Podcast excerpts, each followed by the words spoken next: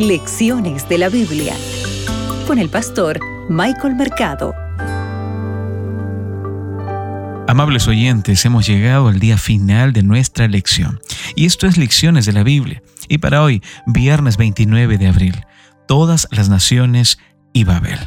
Vamos a recordar lo que Dios nos ha enseñado a través de su palabra, las grandes lecciones que hemos extraído durante toda esta semana de la Biblia.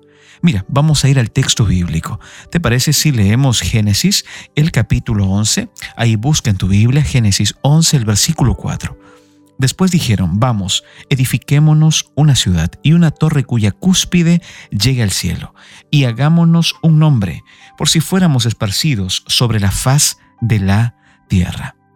Ahora yo quiero que tú leas Génesis 1.26, porque aquí aparece la misma expresión, la misma palabra, hagamos, vamos, que es la palabra, la palabra en su lengua materna, Naashe. Mire lo que dice el versículo 26.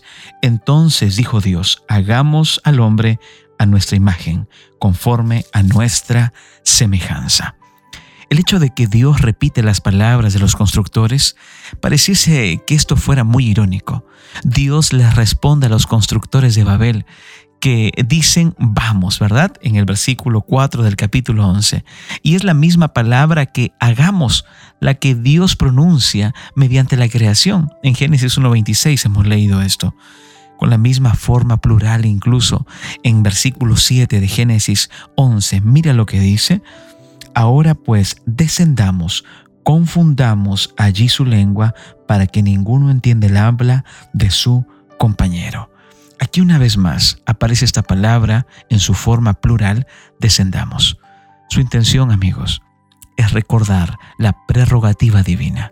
Solo Dios puede decir hagamos o vamos con resultados efectivos. Dios le responde a los constructores de Babel que dicen, vamos, hagamos vamos, hagamos ladrillo, dicen ellos, ¿verdad? En Génesis 11.3. Pero Dios les responde para describir su intención de elevarse por medio de su construcción con las palabras, descendamos y confundamos. Querido amigo, la palabra de Dios usa confundir y suena como necedad.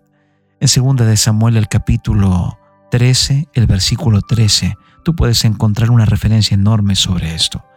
Este juego de palabras revela que la necedad que los constructores demuestran venían arrastrándola desde que comenzaron su obra. La incapacidad que tenían de valorar la humanidad y las diferencias de los demás los llevó a la imposibilidad de comunicarse mutuamente. Recuerda, tú también día a día construyes tu vida, construyes la vida de tu familia, de tus hijos, de tus nietos. Pero recuerda que en cada construcción, en cada ladrillo que coloques, debes hacerlo en el nombre de Dios, siguiendo la dirección divina.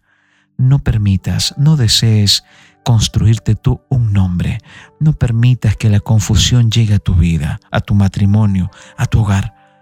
Para que puedas evitar ello, necesitas escuchar y obedecer ante el mandato divino. Que Dios pueda bendecirte.